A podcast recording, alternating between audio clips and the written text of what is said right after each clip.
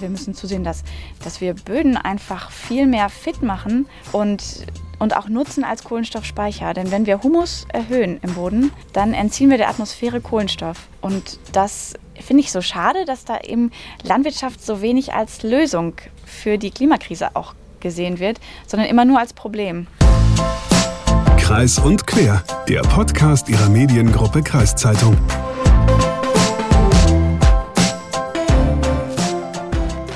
Luca, jetzt mal ganz ehrlich. Ich hatte mir gedacht, ich mache mal heute was überartikuliertes. Du sprichst. ja. Nee, ich wollte gerade sagen, so sprichst du nicht. okay, dann fange ich ganz normal an. So wie immer, bitte. Also pass auf, also ja. mal ganz ehrlich. Als du mir letztens gesagt hast, dass du in dieser Folge schon wieder was mit Landwirtschaft machen willst, nachdem wir letztens ja schon was zur Kartoffelernte gemacht hatten und äh, wir auch eigentlich schon öfters mit Landwirtinnen und Landwirten sprechen, da habe ich echt gedacht, klar, ich meine, die Gegend ist schon landwirtschaftlich geprägt, aber müssen wir deswegen ständig über den Acker laufen? Du musst es zugeben, du willst mir nur nicht gönnen, dass ich auch mal auf dem Kartoffelroller mitfahre. Ich gönn dir alles. Aber ich muss zugeben, du hast mich mit dem Thema überzeugt und als ich mir angehört habe, was du an Tönen mitgebracht hast, da fand ich es sogar richtig spannend. Das freut mich sehr. Ich finde es nämlich auch sehr interessant. Aber bevor wir da jetzt einsteigen, erstmal moin und herzlich willkommen zu Kreis und Quer, dem Landwirtschaftspodcast der Mediengruppe Kreiszeitung. Ich bin Luca Spar. Ja, und ich bin Hagen Wolf. Und dann würde ich sagen, spannen wir die Leute nicht länger auf die Folter. Du warst nämlich in deiner alten Heimat. So ist es. Ich war in der Gemeinde Eidelstedt im Landkreis Diepholz oder vielmehr in der Ortschaft Schierholz. Ja, und da ist nicht nur eine gute Freundin von mir aufgewachsen, sondern auch, Überraschung, ihre Schwester, und zwar Friederike Schierholz. Du warst in Schierholz bei Friederike Schierholz. Genau. Also heißt die Frau jetzt nach dem Ort oder der Ort nach der Frau? Wie ist denn das bei euch? Nennt man die Leute nach dem Ort, wo sie geboren worden sind hier in der Gegend? Ja, das, das ist hier so ein Landding irgendwie. Also wenn die Orte besonders klein sind und die Familien da schon besonders lange wohnen, dann werden auch schon mal Bushaltestellen oder ganze Ortschaften so genannt. Oder aber, das weiß ich gar nicht, die werden dann nach dem Ort benannt. Aber das wäre auch komisch irgendwie. Oder Hagen? Ich, ich weiß, was du meinst, bevor ich auf Hagen ankomme. Also du bist an der Bushaltestelle Spar geboren. Ja, genau, genau. Genau. Gehe ich mal von aus. Und wenn du schon Hagen ansprichst, ich bin nicht nach dem Ort oder der Stadt Hagen genannt, sondern nach Hagen von Dronje. Und ich hoffe, du weißt, wer das war. Natürlich, ein Politiker. ja, ist klar. Okay, für alle junge Leute nochmal, die damals in der Schule das Thema nicht hatten, Nibelungensage. Hagen von Dronje war derjenige in der Nibelungensage, eine der großen alten deutschen Dichtungen, der Siegfried um, umgebracht hat. Okay, Wahnsinn. Der, ja, der war der Einzige, der sich getraut hat, diesen Überhelden Siegfried zu töten und nach dem bin ich entwandt worden. Das finde ich super, dass wir das geklärt haben. Aber wie auch immer, wir kommen jetzt zurück zu Friederike Schierholz. Die wohnt an Eidelstedt nämlich heute mit ihrem Mann Alexander und zusammen betreiben sie eine kleine Landwirtschaft. Bekannt sind die beiden dabei vor allem für das Schierholzer Wiesenei, das sie hier in der Region vermarkten. Was viele aber nicht wissen, die beiden sind auch sehr versiert und super experimentierfreudig, was Ackerbau betrifft. Sie bauen da nämlich auch zahlreiche Pflanzen an und vertreten dabei eine ziemlich spannende These. Und da habe ich jetzt vorab mal eine Frage an dich. Was assoziierst du als erstes mit dem Begriff Landwirtschaft? Was hast du da vor Augen? Jetzt habe ich Kartoffeln vor Augen. Ja, okay, das, die Eindrücke von deiner letzten Reportage sitzen tiefer als gedacht. Aber woran denkst du dann als zweites? Gülle. Gülle, okay, ja. Dann das dritte? Ja, vielleicht dann so ein landwirtschaftliches Gerät, keine Ahnung, ein Trecker oder ein, ein, ich war ja auf dem Roder, so ein Flug und alles mögliche. Ja, ja, genau, da bist du auf dem richtigen Weg. Also so ein Flug, das ist ja so ein richtig klassisches landwirtschaftliches Ding. Als ich damals so Spielzeugtrecker hatte, musste auf jeden Fall auch ein Flug oder ein Grubber her, das ist ja klar. Bei Friederike und Schierholz ist es jetzt aber so, dass sie sagen, wir verzichten komplett auf Bodenbearbeitung auf unseren Feldern. Also kein Flügen, kein Grubbern, nicht mal Fahren von einem Trecker auf dem Acker. Und wie und warum sie das machen, das können wir uns jetzt mal anhören. Wir sind Friederike Schierholz und Alexander ist mein Mann. Und wir haben hier in Schierholz einen Familienbetrieb, den wir von meinen Eltern übernommen haben, mit ungefähr 120 Hektar Ackerbau, die wir bewirtschaften. Und äh, dazu haben wir in der Spitze 4500 Legehennen in mobilen Ställen. Und ja, jetzt haben wir auch zehn Rinder seit einem Jahr. Das ist, läuft eher noch sozusagen als Hobby. Aber wir sind eigentlich ja, ein kleiner landwirtschaftlicher Betrieb hier im Landkreis Diepholz. Okay, und ihr habt euch jetzt ganz besonders dem Thema Soil Health verschrieben. Vielleicht kannst du gerade mal sagen, äh, was das bedeutet. Ja, das bedeutet Bodengesundheit und äh, Boden ist für uns eigentlich der Dreh- und Angelpunkt. Wir machen ja Landwirtschaft, also naturgemäß arbeiten wir mit Boden und für uns ist das besonders wichtig, weil wir hier auf sehr schwachen Böden unterwegs sind, also schwache Sandböden, die eigentlich eine geringe Bodengüte haben. Und wir haben das über lange Jahre beobachtet, dass uns immer wieder Land sozusagen weggeflogen ist durch Winderosion. Und das haben wir als Riesenproblem erkannt für uns und gesagt, das ist einfach nicht nachhaltig, wenn, wenn uns die, also die Grundlage unseres Wirtschaftens um die Ohren fliegt. Was bedeutet denn ein gesunder Boden überhaupt? Also ein gesunder Boden heißt, dass er die Funktionen, die ein Boden eben hat, dass er die auch vollumfänglich wahrnehmen kann. Und viele Funktionen des Bodens sind halt gestört. Also was wir uns wünschen, ist, dass Boden sich so verhält wie ein, wie ein Schwamm, dass er zum Beispiel Wasser aufsaugt, sobald es mal regnet, dass er dann das Wasser speichert und dann den, der Pflanze zur Verfügung stellt zum Beispiel. Natürlich ist Wasser nur der, die eine Sache. Der Boden ist eben auch Nährstofflieferant für unsere Pflanzen und ähm, ist auch ein, einfach ein riesiger Lebensraum für Mikrobiologie, aber natürlich auch für, für Tiere, die man mit bloßem Auge sehen kann, aber vor allem natürlich Mikrobiologie. Und die Mikrobiologie ist eigentlich das, was uns diese ganzen Funktionen bereitstellt. Denn die Kreisläufe, die im Boden passieren, also die Umwandlung von abgestorbenen Pflanzenresten wieder hin zu Nährstoffen und Humus und so weiter, das funktioniert alles nur, wenn die Funktionen im Boden eben alle rund laufen. Und das sehen wir aktuell, dass es ähm, leider bei unseren Böden noch nicht der Fall ist. Okay, ich kann mir auch vorstellen, dass es mit der Bodengesundheit ungefähr so ist wie mit der Gesundheit des Menschen. Man kann ein paar Dinge tun, die der Gesundheit schaden, aber man kann auch viele Dinge tun, die gut für die Gesundheit sind. Was sind das denn zum Beispiel für Maßnahmen, um die Bodengesundheit zu verbessern? Also wir machen ja jetzt hier komplett nur No-Till Direktsaat. Und ich glaube, ein erster wichtiger Schritt wäre, glaube ich, wenn man erstmal nichts mehr abfährt vom Boden, sondern erstmal alles wieder auf dem Acker da belässt, wo es auch gewachsen ist. Und der zweite Punkt ist auch, dass der Boden immer bedeckt sein sollte, dass die Sonne niemals den Boden sieht, um die Temperatur unten zu halten. Ich glaube, ab 40 Grad Bodentemperatur kommt das Boden, die Bodenbiologie auch fast zum Erliegen. Also es ist keine Aktivität mehr am Boden.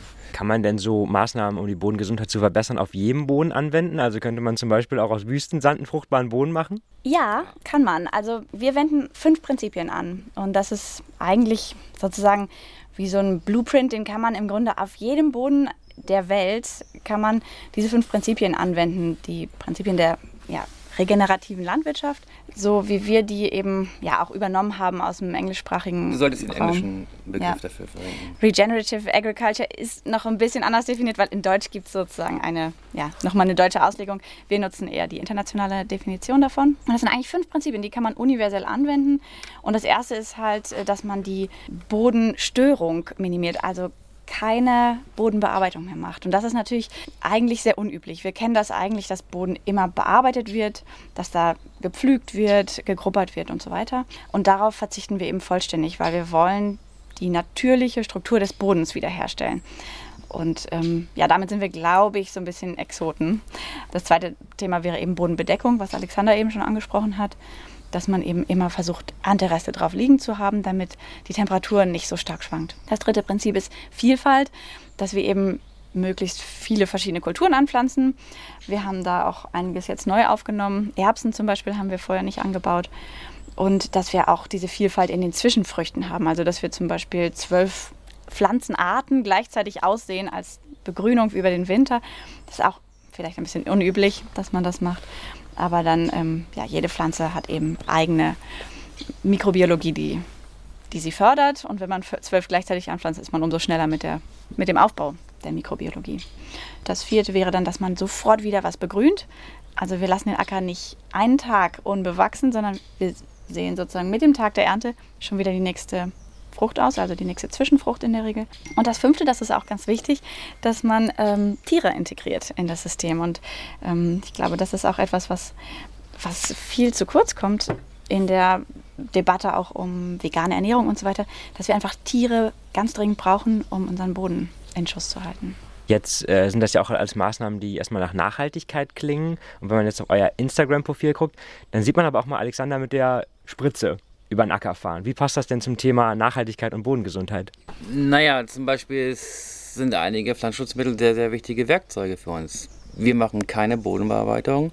Das ist das Aller, Allerwichtigste. Ich meine, in der freien Natur gibt es Bodenbearbeitung? Gibt es nicht. Und in den obersten 15 cm im Boden befinden sich 90% der Bodenbiologie. So, wenn wir die ständig kaputt haken, dann ist das schon mal sehr, sehr schlecht. Und ja, wir spritzen halt auch Herbizide, auch Glyphosat. Und das ist halt ein sehr, sehr wichtiges Werkzeug, um vor einer neuen Aussaat den alten Bestand einmal abzutöten, chemisch.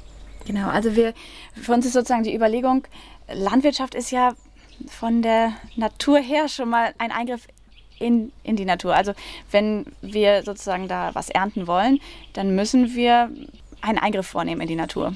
Die, die, da wachsen nicht von alleine jetzt irgendwie Erbsen oder oder Weizen oder sowas.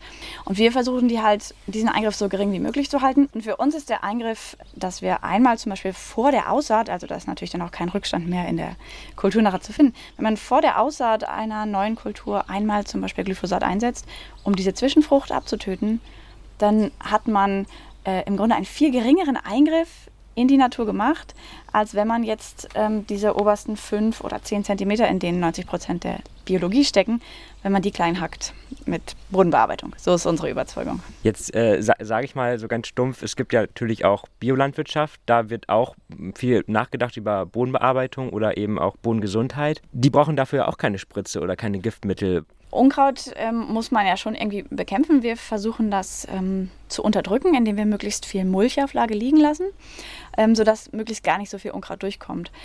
Aber in der ähm, biologischen Landwirtschaft ja, darf man eben keine Pflanzenschutzmittel einsetzen, zumindest keine ähm, synthetisch hergestellten. Man darf schon Pflanzenschutzmittel einsetzen, also zum Beispiel Kupfer oder so wird, wird schon eingesetzt. Aber wir wollen halt keine mechanische Bodenbearbeitung machen. Und wenn ich jetzt striegel oder hacke, dann bedeutet das natürlich immer, dass ich die obersten Zentimeter durchhake. Und das bedeutet halt immer auch Luft in den Boden einzuarbeiten und damit setzt man halt auch Prozesse in Gang, dass man bestimmte Bakterien vor allem dadurch auch fördert, die dann eben auch ähm, Nährstoffe umsetzen und dann wird halt eben auch Stickstoff frei. Ja, und Kohlenstoff wird freigesetzt. Und genau, das ist eben der, der Nachteil der Sache, ähm, dass wann immer wir den Abbau von organischer Substanz fördern, das tun wir auch durch Hacken oder Striegeln, äh, dass wir dann aber auch natürlich den Abbau von Humus fördern. Das muss man auch ganz klar so sagen. Das ist dann natürlich auch Kohlenstofffreisetzung. Jede Bodenbearbeitung ist eine Freisetzung von Kohlenstoff, also auch CO2-Ausstoß. Wenn ich jetzt aber hier zum Beispiel mal auf die anderen Äcker rundherum zugucke, die bauen ja auch äh, Lebensmittel an und da gelingt das jetzt auch. Ich sag mal, Bodengesundheit ist ja auch noch ein kleines Nischenthema vielleicht, so in dem Maß, wie ihr es betreibt und da wird das nicht praktiziert und trotzdem haben die am Ende eine Ernte, die sie einfahren können. Was hat das für einen Vorteil, dass ihr euch so um die Bodengesundheit sorgt? Also wir haben einfach beobachtet, dass wir im Laufe der Jahre mit immer höheren Inputs, also immer mehr, äh, also teureren Inputs, ähm, irgendwie stagnierende Erträge erzielen. Und ähm, jetzt ist es natürlich dieses Jahr sehr, sehr offensichtlich, wie krass auch die Düngemittelpreise gestiegen sind durch die starke Energiekostensteigerung. Und dann wollen wir es eigentlich lieber so machen, dass wir versuchen, möglichst die natürlichen Prozesse im Boden so zu halten, dass das sozusagen ein Arbeiten mit dem Boden ist und dass der uns manche Dinge auch einfach kostenlos zur Verfügung stellen kann, ähm, damit wir eben auch ja, wirtschaftlich arbeiten können und gleichzeitig nachhaltig. Geht es auch um mehr Ertrag? Zumindest den Ertrag da zu halten, wo er jetzt ist.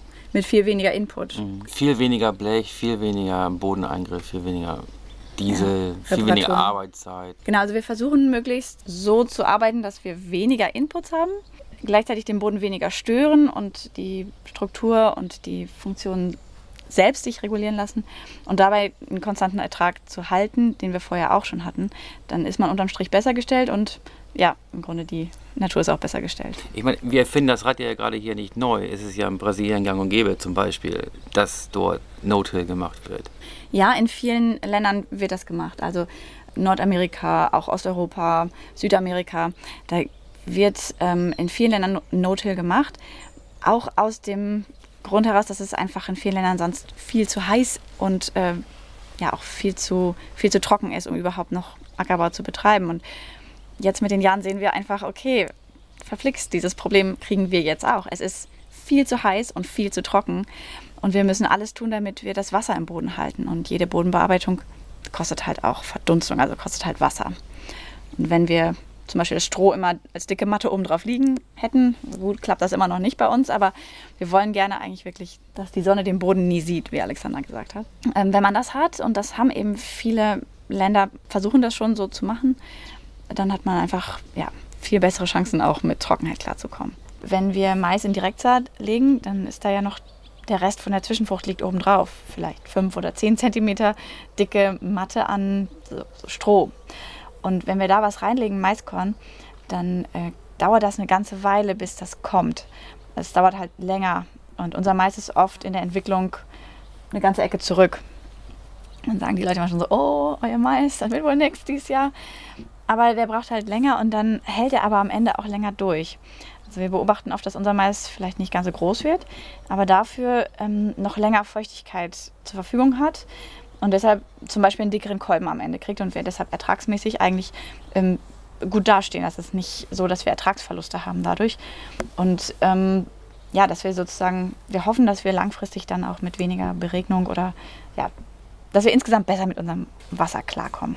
Wir hatten gerade schon mal darüber gesprochen, dass ihr auch Soja oder so mal ausprobiert habt. Gibt es auch äh, Kulturen, die ihr ausprobiert habt, die hier vielleicht noch gar nicht heimisch sind, die vielleicht jetzt hier in Zukunft heimisch werden könnten durch den Klimawandel, durch mehr Hitze, mehr Trockenheit? Also dieses Jahr haben wir Sonnenblume, Sonnenblume das erste Mal angebaut. Natürlich hat Alexander durch seine Erfahrung in der Ukraine auch nicht so Angst, jetzt eine Kultur aufzunehmen, die er schon mal angebaut hat, woanders. Aber Sonnenblume ist natürlich klassischerweise eine Frucht, die eben Sonne und Wärme und sowas auch mag. Und das hat funktioniert. No, geerntet ist sie noch nicht. okay, noch offen. Ja, ja, das wird der, der Mähdrescher nachher zeigen, ob das eigentlich ein Erfolg war oder nicht. Aber wir haben es gleich auf 10 Hektar gemacht, also wenn wir scheitern, dann scheitern wir fulminant. Sehr schön.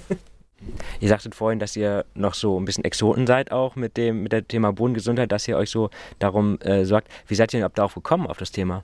Ja, das hat Alexander so ein bisschen mitgebracht, ich das Thema. mitgebracht. Ich war zehn Jahre im Ausland in Osteuropa tätig und äh, als ich damals dorthin gekommen bin, dachte ich, ja, ich weiß, wie es funktioniert und musste mich dann aber auch sehr schnell eines Besseren lernen lassen, dass zum Beispiel einmal Bodenbearbeitung 25 mm Wasser kostet, dann haben die zu mir gesagt, du, wenn du jetzt hier einmal durchfährst oder wir durchfahren sollen, das Wasser kommt nicht wieder, dann ist es weg.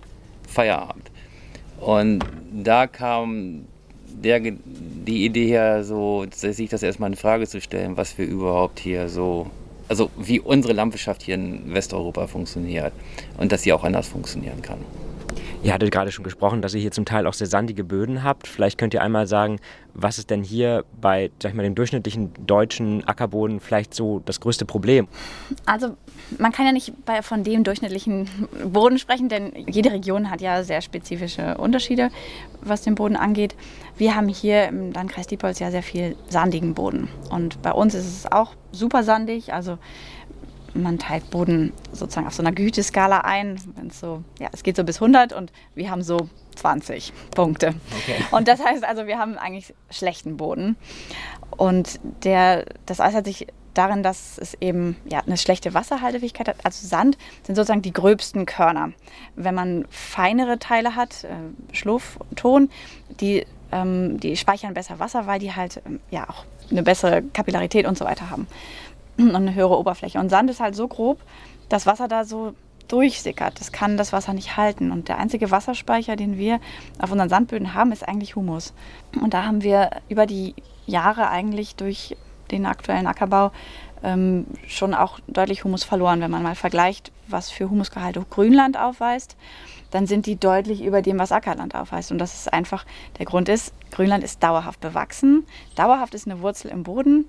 Und ähm, wir haben keine Bodenbearbeitung. No-Till ist sozusagen der Fachbegriff auf Englisch von Tillage. Tillage heißt Bodenbearbeitung. Und was wir hier machen, ist No-Till, also keine Bodenbearbeitung. Wäre das Thema zusätzliche Beregnung dann nicht einfach noch eine Möglichkeit, um da mehr Wasser dran zu bekommen? Äh, klar, wir, wir müssen leider auch beregnen. Also wir haben eine Beregnung. Aber es ist natürlich viel effizienter, wenn wir das Wasser nutzen, was da ist, anstatt es mit sehr viel Energie aus dem Boden zu pumpen und äh, auf dem Acker zu verteilen. Was ja auch nicht schlecht ist. Also klar, Beregnung hat auch ähm, absolute Vorteile und in solchen Jahren wie jetzt sind wir da dringend drauf angewiesen. Aber es wäre natürlich viel schlauer, wir bräuchten sie gar nicht erst. Mhm. Ja. Das, so weit sind wir noch nicht, dass wir sagen können, okay, auch in so einem trockenen Jahr sind wir jetzt trotzdem so gut aufgestellt. Boden verändert sich ja nur sehr, sehr langsam. Also Boden ist über Jahrtausende entstanden. Und wenn wir jetzt seit, was weiß ich, fünf Jahren oder so No-Till machen, heißt das nicht, dass wir jetzt schon zack äh, mit einem Schnipp den Boden in den super Zustand versetzt hätten. Also wir hoffen, dass wir innerhalb von 20 Jahren oder so hier Effekte, äh, deutlich messbare Effekte erzielen können. Und wir sehen jetzt schon kleine positive Dinge, aber wir können jetzt nicht sagen, wir drehen hier den Boden komplett äh, von sandigen Boden in, was weiß ich, den schönsten schokoladigen Superboden. Ich habe gesehen, wer bei euch auf eurer Instagram-Seite ist, der sieht, dass ihr auch sehr viel ausprobiert, um den Boden gesund zu bekommen. Vielleicht könnt ihr da mal kurz erzählen, was ihr da schon vielleicht ausprobiert habt, was nicht geklappt hat, was ganz gut klappt wir haben schon viele Sachen ausprobiert, die dann halt nicht geklappt haben. Zum Beispiel haben wir mal mit Soja experimentiert, weil wir dachten, Soja wäre eigentlich, eigentlich eine coole Kultur, dann müsste man die nicht aus Südamerika importieren, wenn die hier wachsen könnte. Und warm genug ist es ja oft. Ja, und da haben wir zweimal Totalausfall eigentlich gehabt. Einmal waren es wahrscheinlich die Tauben, die da alles ausgebuddelt haben. Und dann kam auch noch irgendwie ein später Frost und hat eigentlich alles abgetötet. Also das hat zum Beispiel überhaupt nicht geklappt. Vielleicht haben wir es auch mal verkehrt gemacht. Ja, oder wir haben es verkehrt gemacht und. Es war auch nur ein kleiner Versuch, aber vielleicht müssen wir es nochmal wiederholen. Ja, also wir haben eigentlich wenig Angst, auf die Nase zu fallen. Ähm, es muss immer noch so sein, dass man es halt irgendwie verkraften kann, wenn man auf die Nase fällt. Letztes Jahr zum Beispiel haben wir Lupinen angebaut und das war auch nicht unbedingt eine Glanzleistung. Das war das zweite Jahr schon. Ja, genau, da hatten wir vorher. Das erste Jahr war schon schlecht und dann haben wir es gleich nochmal gemacht auf mehr Hektar und dann war es richtig mies. Ich habe jetzt das Gefühl, wenn ich euch so zuhöre, dass ihr schon sehr viel experimentiert, sehr viel ausprobiert, mehr auch vielleicht als andere. Wie kommt es denn bei anderen Landwirten überhaupt so an, dass ihr hier so rumexperimentiert und so viel macht? Und hört ihr dann auch mal, Mensch, konzentriert euch doch einfach mal auf die Produktion? Das werden sie uns vielleicht nicht so sagen. also, ich glaube, man Kopfschütteln, glaube ich. ich. Ich glaube eigentlich eher so, verwundertes Interesse. Also ich unterrichte ja auch in der Schule und da bin ich viel mit jungen Landwirten so in Kontakt und manchmal sagen die so, hä, das geht doch gar nicht. Und dann sage ich, naja, wir haben es ausprobiert, es ging irgendwie doch. Dann sind junge Landwirte eigentlich schon irgendwie interessiert. Ähm, was wir halt oft hören, ist, äh, Direktheit geht ja nur mit Glyphosat. Also das ist immer so ein Thema. Ihr müsst ja viel mehr spritzen. Und was das nicht stimmt. Ist, das ist nicht der Fall. Also wir wenden deutlich weniger Pflanzenschutzmittel an, als wir vorher angewendet haben. Aber ganz ohne geht direkt halt eben nicht. Das ist richtig. Also wir könnten jetzt, na gut, es gibt auch ein paar Cracks, die schaffen es im Bioanbau auch Direktsat zu machen. Äh, das wäre natürlich, das wäre natürlich Deluxe, aber wir finden es jetzt tatsächlich den Eingriff mit, äh, mit wenig Pflanzenschutzmittel, mit geringer Aufwandmenge. Vor allem jetzt vor der Aussaat finden wir relativ unproblematisch, wenn man das ähm, fachlich korrekt anwendet ist da, äh, glaube ich, nicht viel gegen einzuwenden. Und das finden, da sind die Schüler immer so, ach, Glyphosat wird ja bald verboten, dann kann ja Direktsaat nicht mehr funktionieren. Jetzt seid ihr vor allem bekannt für das Schierholzer Wiesenei auch. Haben dann eure Hühner eigentlich auch was davon, dass ihr euch so mit den Böden beschäftigt hier? Ja, also wir sind, also dieses ganze Thema Soil Health, äh, Bodengesundheit ist auch schon so eine Community eigentlich. Und wir haben über diese Community oder Kontakte, die wir eben haben, die sich auch mit dem Thema beschäftigen, sind wir zum Thema Agroforst auch gekommen. Und dann haben wir eben auch Bäume auf dem Acker angepflanzt. Und zwar ja, vor allem im Auslauf von den Hühnern, aber auch auf den Ackerflächen. Und das kommt den Hühnern jetzt schon sehr zugute. Also dieses Thema Agroforst, ähm, Integration von möglichst verschiedenen Dingen auf dem Acker, also Bäume und Tiere integrieren, ähm, das passt eben auch sehr gut zu regenerativer Landwirtschaft und das hilft unseren Hühnern gerade schon sehr. Also bei der aktuellen Hitze freuen die sich, dass die Schatten haben, da wo die Bäume sind. Wenn man jetzt mal auf eure Hühnereier aber zum Beispiel guckt, auf die Verpackung, dann findet man da kein Biosiegel, obwohl ihr ja sehr viele nachhaltige Maßnahmen auch macht. Warum habt ihr euch bislang vielleicht gegen ein Biosiegel entschieden? Also dann müssten wir aus unserer Sicht, wenn dann den ganzen Betrieb umstellen. Und eben im Ackerbau finden wir das schwierig, wenn wir Direktsaat machen. Direktsaat ähm, bedeutet eben kein Hacken, kein Striegeln, keine mechanische Unkrautbekämpfung. Und da sind wir hin und wieder noch auf Pflanzenschutzmittel angewiesen. Und ähm, wir finden einfach, dass das, was wir machen, ist irgendwie so ein bisschen jenseits von Bio und konventionell. Wir sind irgendwie so ein dritter Weg, irgendwas anderes. Also Bio heißt ja nicht unbedingt alles, dass alles toll ist und heile Welt ist. Das muss man ja vielleicht auch mal so darstellen. Ja, Biobetriebe müssen genauso wirtschaften wie konventionelle Betriebe auch. Ne? Also die müssen ja auch unterm Strich, äh, muss da auch was überbleiben. Und deshalb sind Biobetriebe äh, genauso auch gewinnorientierte Betriebe, die eben sich Gedanken machen müssen, wie das alles ähm, zusammenpasst. Und obwohl wir sehr viele Dinge aus dem Biobereich übernommen haben, die da auch irgendwie ja, äh, gemacht werden, sehen wir uns eigentlich ja, mehr ähm, in der Regenerative Agriculture. Genau. Also wenn uns jemand fragt, das, die Frage kriegen wir oft, ja. wenn wir unsere Eier irgendwie... Ist das denn Bio? Nee, wir machen regenerative Landwirtschaft. Kommt dann so als Antwort von mir. Und dann erklärt man die fünf Prinzipien da und man hat den Kunden dann meistens schon gewonnen.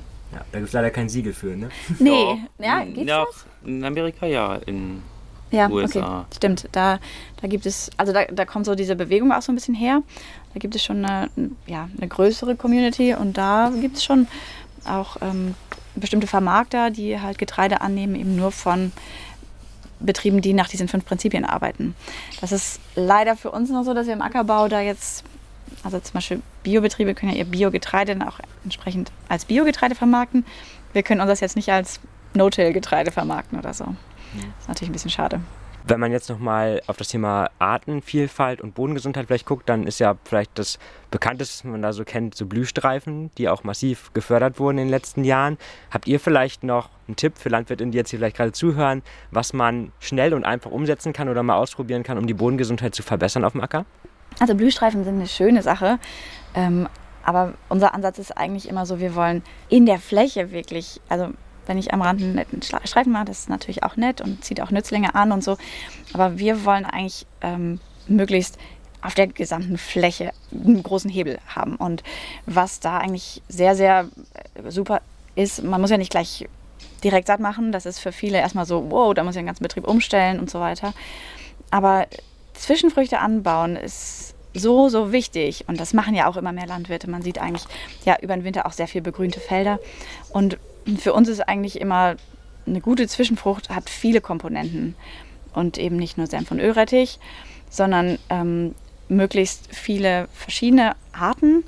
Und ähm, ja, und dass man diese Zwischenfrucht am besten sofort etabliert. Also wir als Landwirte, wir sind ja, wir ernten ja eigentlich Sonnenlicht.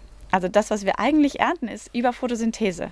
Und im Sommer haben wir die höchste Sonneneinstrahlung und da können wir den Acker nicht nutzlos brach liegen lassen, sondern da muss sofort wieder ähm, eine Pflanze etabliert werden, die wieder Photosynthese betreibt. Und es gibt so einen, ja, so einen Kohlenstoffkreislauf. Und ähm, die Pflanze kann einfach was, was wir nicht können, die kann aus Lichtenergie Kohlenstoff aus dem CO2 der Luft aufbauen und schickt davon auch ganz viel, und das ist gar nicht so bekannt, das wissen viele Leute nicht, ähm, dass die Pflanze eben sehr viel flüssigen Kohlenstoff in den Boden reinschiebt. Also ähm, über die Ausscheidung der Wurzel kommt eben dieser Kohlenstoff in Form von Zuckern, ähm, Eiweißen und so weiter auch in den Boden rein und bildet da eben das Futter wieder für die ganz, das ganze Ökosystem, was unterirdisch ist, was wir gar nicht sehen. Also Artenvielfalt hast du ja angesprochen.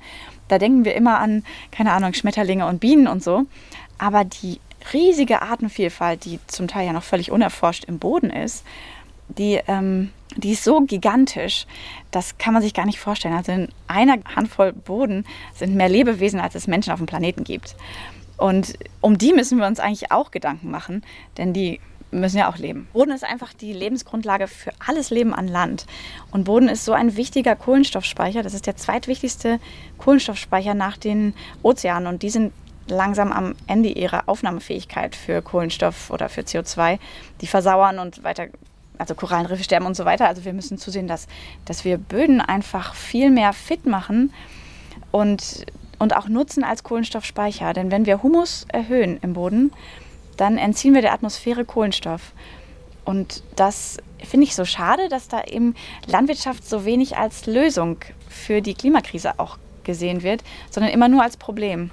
Und die Landwirtschaft hat so viele Möglichkeiten, Kohlenstoff im Boden aufzubauen und auch Lösung zu sein oder beizutragen für die Lösung für die Klimakrise. Ähm, das sollten wir nicht ungenutzt verstreichen lassen. Wenn man gesunde Böden haben will, dann schafft man das nur sehr schwer ohne tierischen Einsatz. Einsatz. Ja, Ohne Wiederkäuer. genau. Man braucht vor allem Wiederkäuer. Deshalb haben wir letztes Jahr uns zehn Rinder zugelegt und betreiben da ein neuartiges Weidesystem. Oder was heißt neuartig? Eigentlich ist es uralt. Aber ähm, das kommt eben aus Trockengebieten, vor allem in Südamerika entwickelt worden. Und ähm, das nennt sich Mobgrazing. Da werden die Tiere, die kriegen immer eine relativ kleine Parzelle. Und das für eine sehr, sehr kurze Zeit. Man ahmt sozusagen das natürliche Verhalten nach von ähm, durch die Lande streifenden Bisonherden oder Rentierherden oder ähm, wie auch immer. Also große Wiederkäuerherden, die es früher gegeben hat, die waren immer nur sehr kurz auf einem Fleck und sind dann weitergezogen. Und das versuchen wir nachzuahmen. Und dieses, dieser kurze Impact auf den Boden hat zur Folge, dass die Pflanze einmal angeknabbert wird und zum Teil aber auch niedergetrampelt wird. Also wir sagen ungefähr Hälfte, Hälfte sollen die, die sollen nur die Hälfte fressen, die andere Hälfte soll da bleiben. Ähm, Und das gibt so einen richtigen Schwung. Wir wollen auf jeden Fall sehr, sehr viel Erntereste hinterlassen, die die Tiere auch so ein bisschen antrampeln. Und dadurch wird die Mikrobiologie im Boden auch durch den Wiederkäuerkot natürlich sehr, sehr stark angeregt. Und ähm, das brauchen wir ganz unbedingt, um unsere Flächen wieder in einen guten Zustand zu versetzen. Also wir haben bei uns schon sehr, sehr tote Ecken. Also wo mhm. wirklich ähm, Holland in Not ist. Ja. Also wir haben Flächen, wo wir einige Ecken schon gar nicht mehr, wo mein Vater schon gesagt hat, okay, da wächst sowieso nichts, da brauche ich gar nicht erst anfangen, was zu sehen. Äh, das, was ist ich, lasse ich so, das hat dann Wildacker oder Brache oder was auch immer. Und da haben wir eigentlich vor, dass wir das halt mit Hilfe der Tiere möglichst wiederbeleben. Und ja, mal gucken, wie das dann klappt. Hat das schon geklappt an irgendeiner Stelle? Ja, ähm, man kann Effekte sehen. Das ist schon mal ein gutes Zeichen. Ja, also wir haben äh, zum Beispiel über Winter eine Fläche genutzt, die, da haben wir halt ähm, Bale Grazing gemacht. Das ist nochmal so eine Spezialform von Mob Grazing, wo man dann eben selber auch Heu hinbringt auf den Acker und davon auch wieder einen großen Teil auch eintrampeln lässt. Das war halt altes Heu, das wir sozusagen Geschenk gekriegt haben. Nicht, dass die Landwirte, die jetzt zuhören, denken, wir sind die äh, großen Die Verschwender. Aber es ist ja eigentlich auch gar keine Verschwendung, weil ein Drittel wird gefressen, ein Drittel ist Bodenbedeckung und ein Drittel kommt dem, der Bodenbiologie zugute. Genau, also da auf den Stellen, wo wir das gemacht haben, konnten wir wirklich jetzt sehen, wenn man mal so diese Heureste, die da vom, vom Winter noch lagen, wenn man die jetzt mal anhebt, darunter ist das pralle Leben. Regenwürmer, Asseln, Vielzahl von Kleinstlebewesen, die man halt zum Teil auch mit bloßem Auge sehen kann, die waren da vorher nicht. Aber wenn man eben denen einen, einen Lebensraum bietet, dann kommen die auch. Also man kann Boden sehr gut wiederbeleben und es gibt äh, Experimente, da schaffen es Leute nur mit Hilfe von Rindern oder Wiederkäuern, die Wüste wieder zu begrünen. Und das ist schon cool. Und wenn man halt sieht, wie in, Brandenburg oder auch hier Teil von Niedersachsen, wo das wirklich schon langsam aussieht wie Wüste, dann brauchen wir eigentlich mehr Wiederkäuer, nicht weniger. Ja, wie gesagt, sehr interessantes Interview und äh, ich finde es auch sehr interessant, das ist eine andere Form der Bodenbewirtschaftung. Das wäre also auch keine Bodenbewirtschaftung. Ähm, ist vielleicht auch ein Weg, aber eins ist mir doch aufgefallen. Also wenn der Boden und das Ökosystem darunter in Ruhe gelassen werden sollen, warum haut man dann Glyphosat drauf?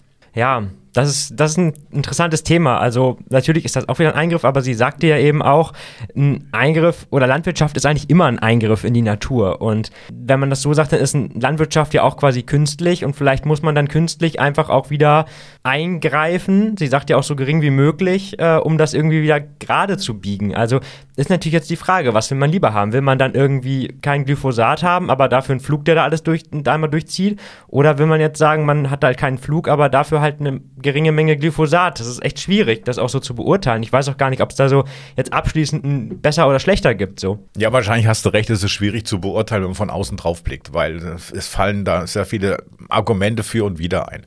Aber apropos ähm, Wirtschaft, Bewirtschaftung, hast wahrscheinlich auch ganz nett da Kaffee und Kuchen gegessen, oder? Ja, Kaffee und Kuchen gab es tatsächlich nicht, aber dafür gab es im Anschluss nach dem Interview noch eine große Führung über den Hof. Ich wollte nämlich natürlich mal wissen, wie so ein Acker von denen dann tatsächlich aussieht und na klar, ich wollte auch mal Kühe und Hühner streicheln.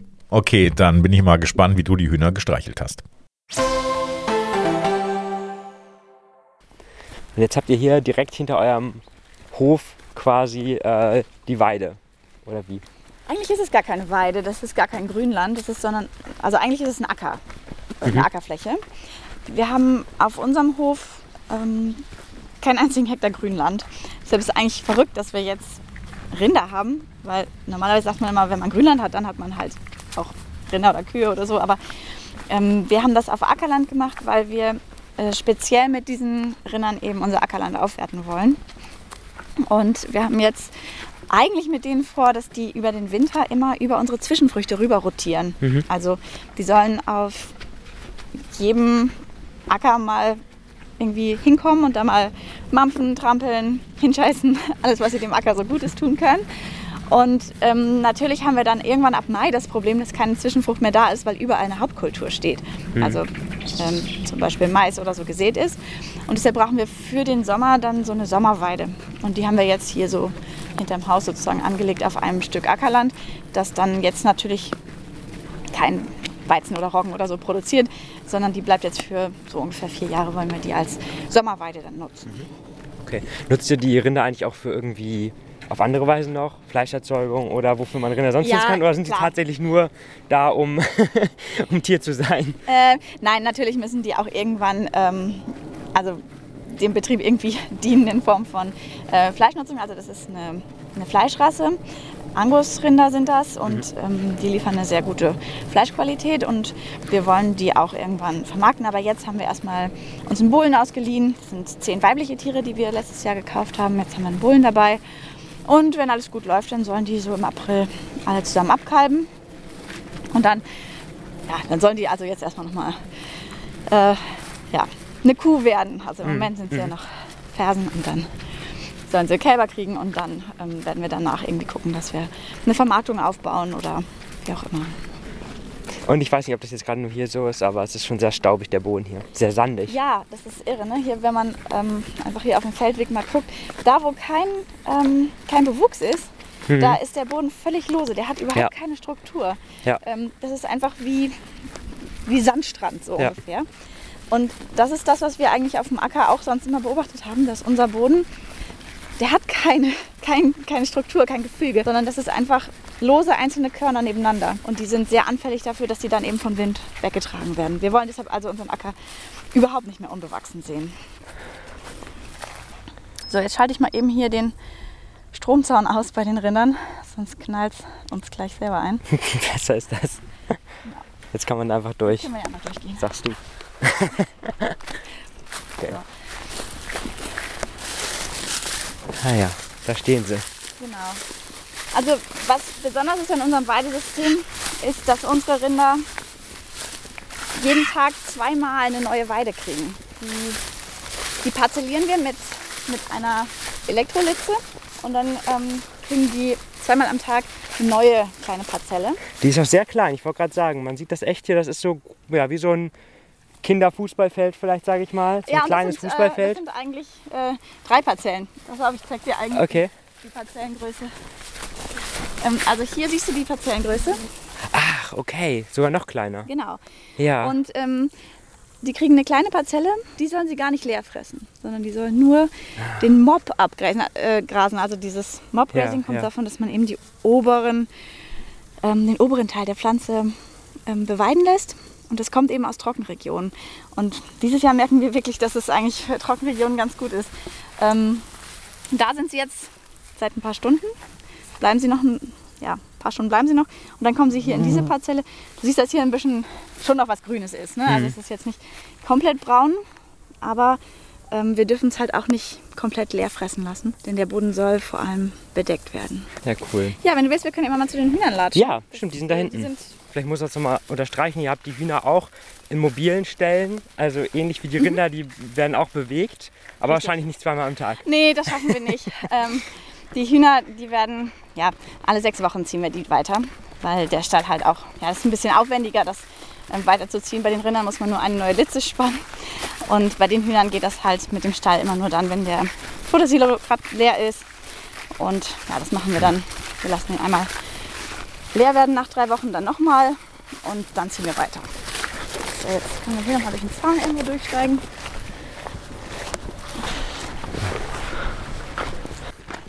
Also ihr habt ja wirklich so, was sind das, was sind das für Bäume, die ihr hier gepflanzt Ähm, habt? Das sind Pappeln, weil die besonders schnell wachsen. Die haben wir 2020 gepflanzt, jetzt haben wir 2022. Also man wird kaum glauben, dass die eigentlich nur zwei Jahre alt sind. Ne, die sind recht hoch, ne? Also ja, wie viele Meter sind das? Ich weiß nicht, fünf Vier, Meter hoch vier, bestimmt. fünf Meter ja. bestimmt, ja. ja. Und äh, die haben auch schon ja, eine richtig gute Krone gekriegt, dass wir halt jetzt auch schon sehen können, dass die Hühner das wirklich, ähm, ja, die, die nutzen das jetzt. Also man kann das oft beobachten, dass die Hühner, ähm, wenn es draußen hell ist, dass sie nur in den Pappelstreifen, da sind Hühner zu sehen, unter den Bäumen. Und da, wo keine Bäume sind, sind auch keine Hühner. Eure Eier werden auch viel über Direktvermarktung verkauft. Ja, Ähm, ich denke jetzt gerade, okay, diese Bäume hier aufzustellen, sowas, das kostet ja auch alles Geld. ja. Könnt ihr euch das nur erlauben, weil ihr für eure Eier mehr Geld nimmt? Ähm, das mit den Bäumen ist gar nicht so wahnsinnig teuer, wenn man mal so überlegt. Ähm,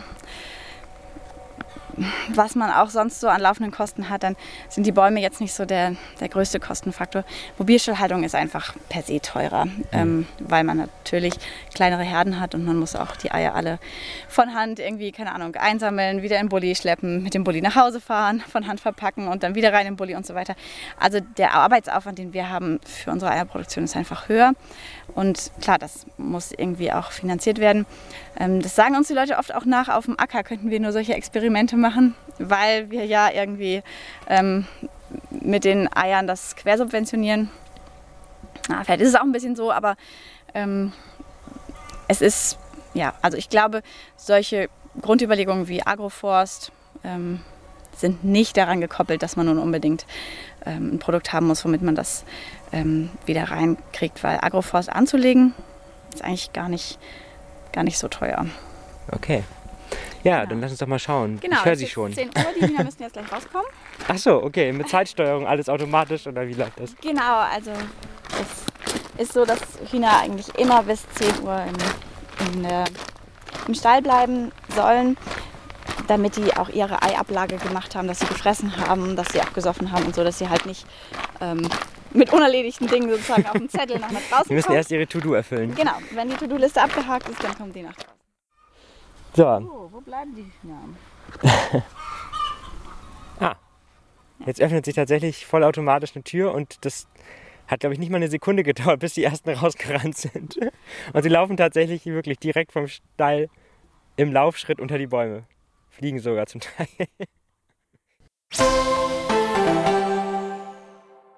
Okay, Luca, also mal zwei Sachen dazu.